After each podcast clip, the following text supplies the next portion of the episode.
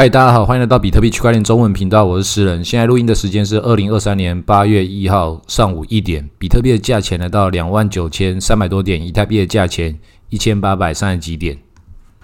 我们蛮长时间没有录音了，那前面一段时间有讲说，是不是我们在六月多的时候要一波大行情发生？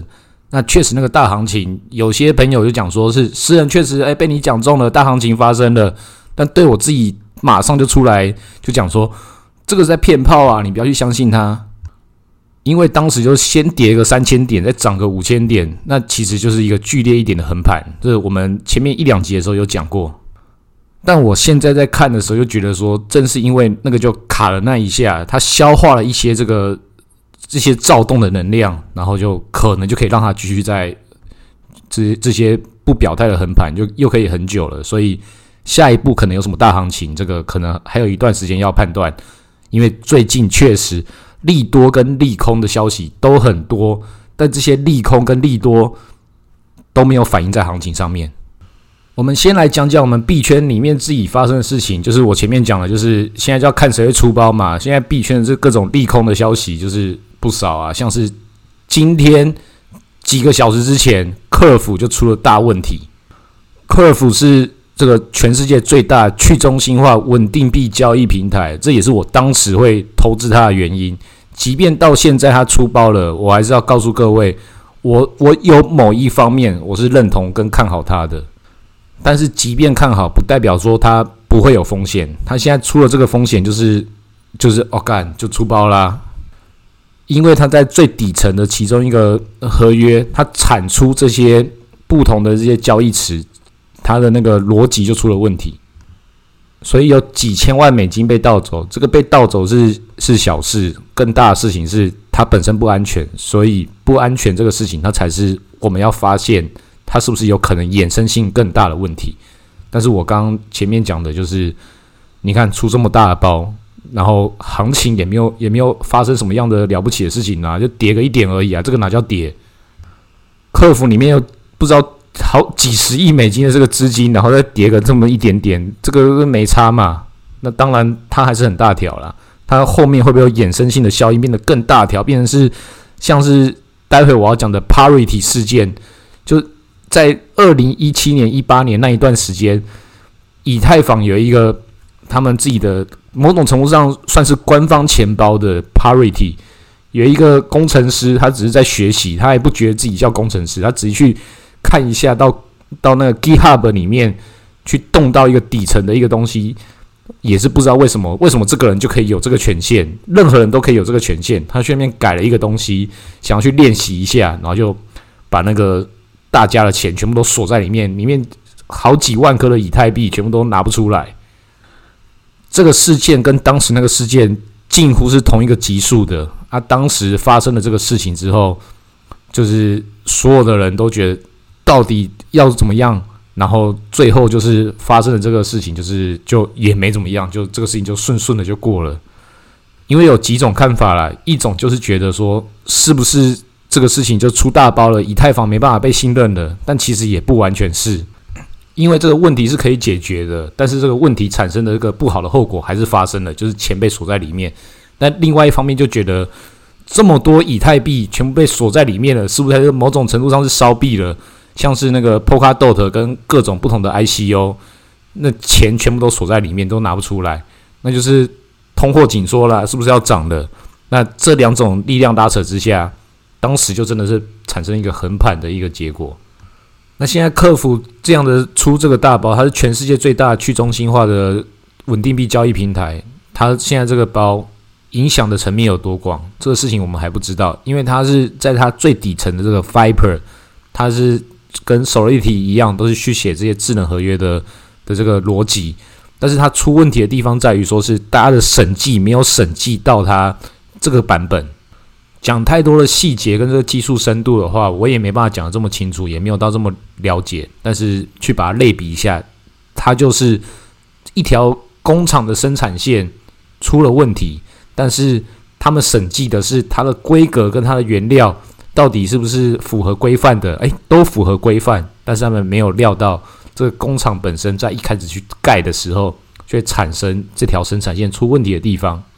所以现在严重的地方在于说，是不是同样同一条生产线产生出来的其他产品，也就是其他智能合约、其他交易池，是不是也会有问题？那这个事情我们就只能去过几天再往下看，因为它发生现在不到二十四个小时，这个事情可大可小了。但现在来看的话，就是根本就没有跌多少啊，这个哪叫跌？因为这个问题并不是不能解决的，就跟刚刚前面讲这个 Parity 钱包一样，它是可以解决的问题，但是它的损害也是造成的，也是无法挽回的。所以到底是利多还是利空，这都是没办法，是现在就告诉你，它就是可以有什么好判断的一个状况。但主力要要做什么事情，它都只是一个题材，最怕的就是主力不把它当做一个题材。就真的不把它当一回事，就这样顺顺的就跟之前一样就这样过了。这个就是我们讲的利空，那这个利空就是没有什么反应啊，好像不干我们的事情一样。那前面一两个礼拜也有发生很多利多啊，比特币的利多，像是法国兴业银行就直接讲说，它就是要承接比特币加密货币的业务，这个很大条了吧？法国最大的几家银行，诶，就是大家就看了就过了就算了。然后，美国参议院金融服务委员会的主席讲说，比特币有它的跨时代的前卫性。比特币的白皮书在十五年前就提出来了。美国的稳定币法案，现在我们就要认真的讨论。我们已经落后了这个世界太久了。诶，这个事情也讲得很大条。诶，诶，也是也是没有什么什么反应啊。然后更大条的是，美国总统参选人民主党的小甘乃迪。他现在也是讲说，比特币如果接下来他当选的话，他把比特币作为中央银行美国美联储发行美元的储备，要比特币本位嘞，就跟那个当年的布列顿森林体系一样，用黄金作为储备，现在要做比特币作为储备，他已经放出这种狠话了，诶，也还是没有什么产生什么行情嘛？是不是？就是我讲的，就是坏消息、好消息，这种币圈现在都不是消息。搞得我们比特币现在好像稳定币一样。再来，我要讲的是，你要去思考什么叫做机构。机构他们的态度是什么？前面这一两个月，相信大家在看这些 KOL 跟这些不同的媒体，都一一直在讲说机构进场啦，机构要进场啦。这个事情就是炒这么段时间嘛。但今天你要想想，要是你是机构的话，你会怎么做？除了我们前面一两集讲到那个 Michael Strategy 为策略。它这么高调，因为它已经已经是美股里面作为比特币的这个领航领航的标的，它就很认真的去告诉大家，我这是比特币相关的概念股，而且它不管涨跟跌，它都可以得到一些好处。比特币涨的话，就得到这个资产变多的这个状态；比特币跌的话，它得到这个税盾，可以因为跌幅而产生了它的可以免税的条件。之后涨回来的话，一样不会减少。除了他这种比较相对极端状况之下，其他的这些不同的这些机构，他们会怎么做？他怎么可能会跑去什么币安、跑去 Coinbase 里面去买这个比特币，然后去影响这个现在这么小的这个池子，这个交易量还要插针，还要被人家骂说是诶机构跟币安一起插针割韭菜，他们总会搞这种事情，还要被人家被 SEC 被谁在挤掰？他一定就是做出一些。早就有的一些合情、合理、合法的一些场外交易的管道，所以看这些媒体这边跟跟着喊这种机构要进场啊，你就要知道他们在想什么。他们也没有在想什么啦，就只是流量密码而已嘛。机构进场这个逻辑，在二零一七年、二零一八年的时候早就演过一遍了。所有事情就讲的考古题先看一遍，当时都已经搞了啊，现在又搞了一个，就是你知道根本就没什么搞头，还要这边配合他演戏。更何况上一次还有 STO 嘞，就是讲说这些 ICO 都是骗人的，所以 STO 政府法定规定的，是不是更有保障？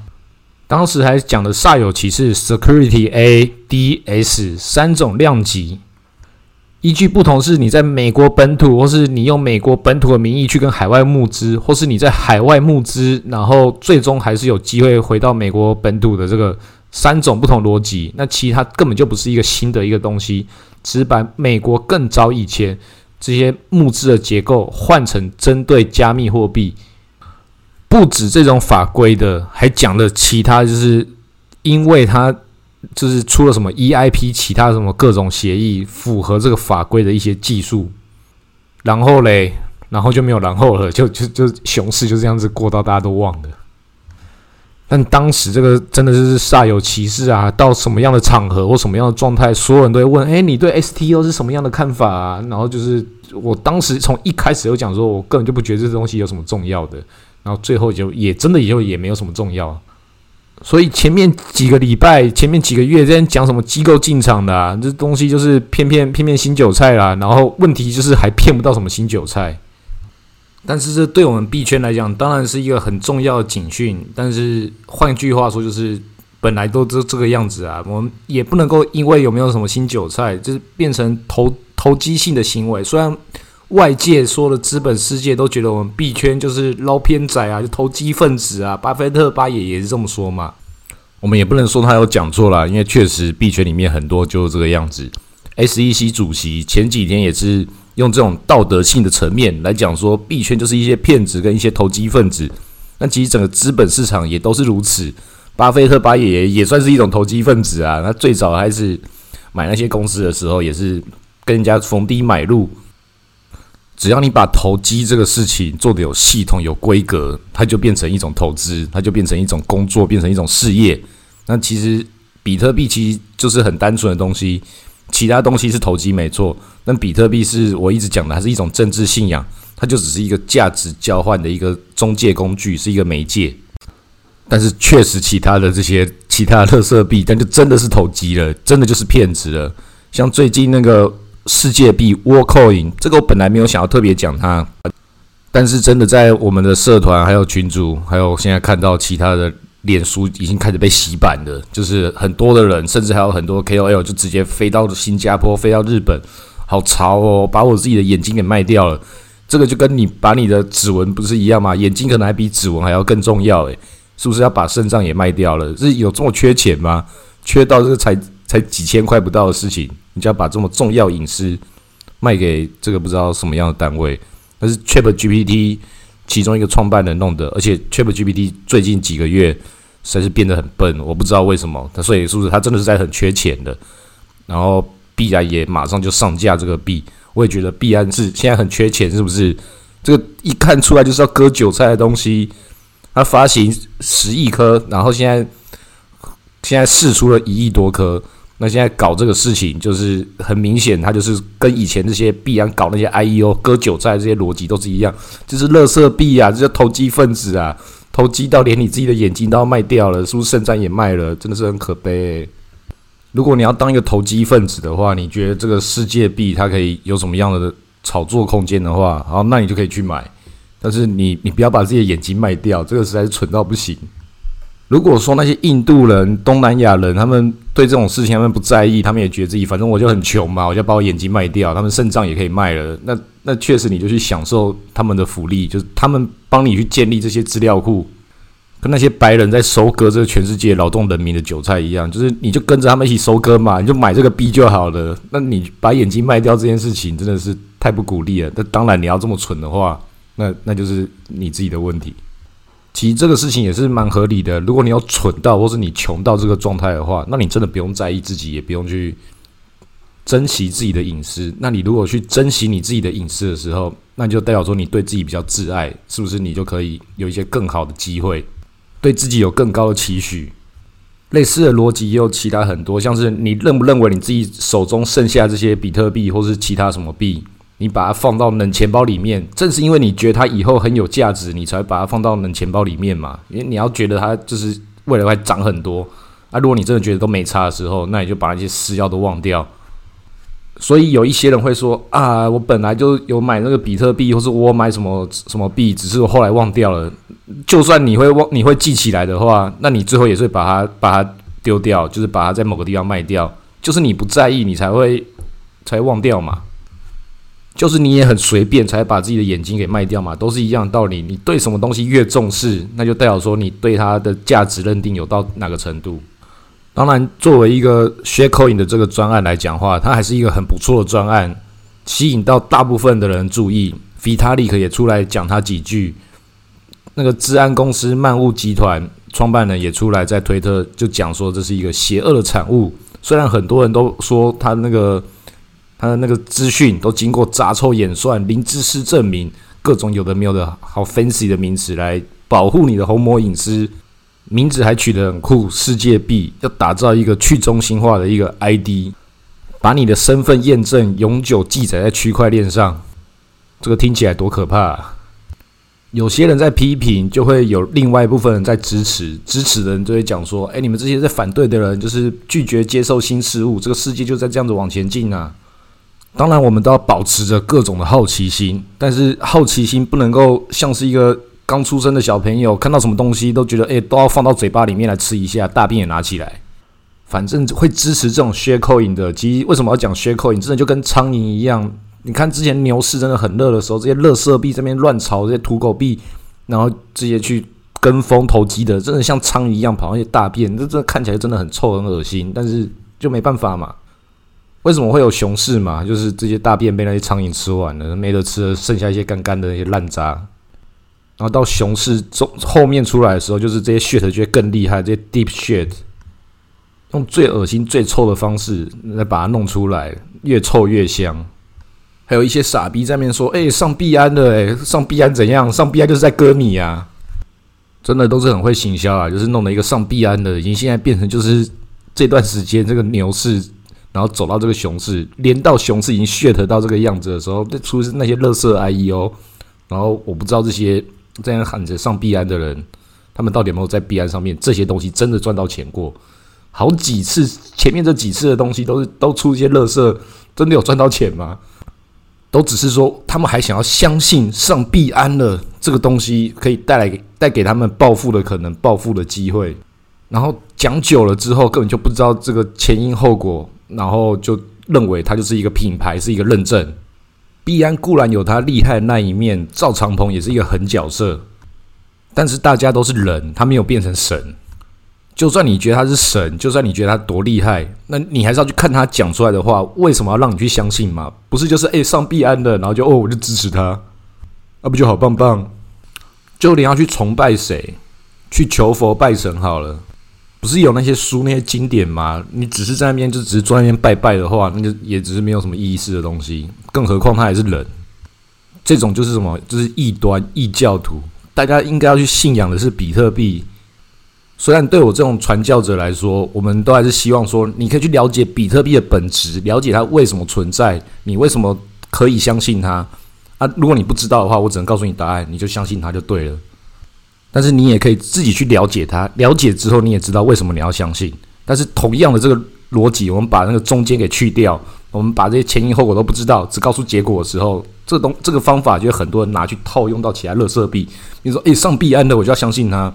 那这个就是很明显，这种这种这种故事在这个世界上一直出现。当你放弃思考，只想要得到答案的时候，就会得到这种答案。当然，必然还是比那些更多那种野鸡交易所还要好，那些都是更烂的。就是有些奇怪的什么网友啊，就开始命你要告诉你一个赚钱的一个美女图，那些人就更傻，还可以被赵长鹏割到韭菜，还是比较优质的韭菜。那是什么？就也还是韭菜啊。我原本以为说，去年 FTS 倒掉的时候，大家知道说你不可以去盲从一个人多了不起，弄了一个什么交易所好棒哦，然后倒掉之后，大家脑袋会清醒。结果有一部分的人反过来是哦，因为那个爆炸头好坏坏，所以赵长鹏好棒棒。这可能小朋友的一些卡通看太多了，就是诶，这个人把坏人打倒了，那他应该是好人吧？也是很单纯很可爱啦，人家也觉得你口袋里面的钱很可爱。其实就都还是老生常谈，就是你自己的比特币就放在你自己的钱包就好，你自己的眼睛就放在你自己的眼睛里面就好。比特币最一开始跑出来的东西，就是要叫你就不要盲从权威，不要盲从政府，然后尊重自己的隐私，爱惜自己的资产。结果走到了这一天，还是有一些人就是要去拜哪个神，觉得赵长鹏好棒棒，所以那个币安上架这个。世界币，我就赶紧把我的眼睛卖掉，然后去上面去买这个世界币，给他割韭菜，给他割眼睛。啊，是不是之后出一个懒觉币，就把你懒觉割掉？可能割掉也好啊，脑袋比较清楚一点啊，不要在脑充血，那精虫上脑，什么东西都想不清楚。好，今天录到这里，谢谢大家。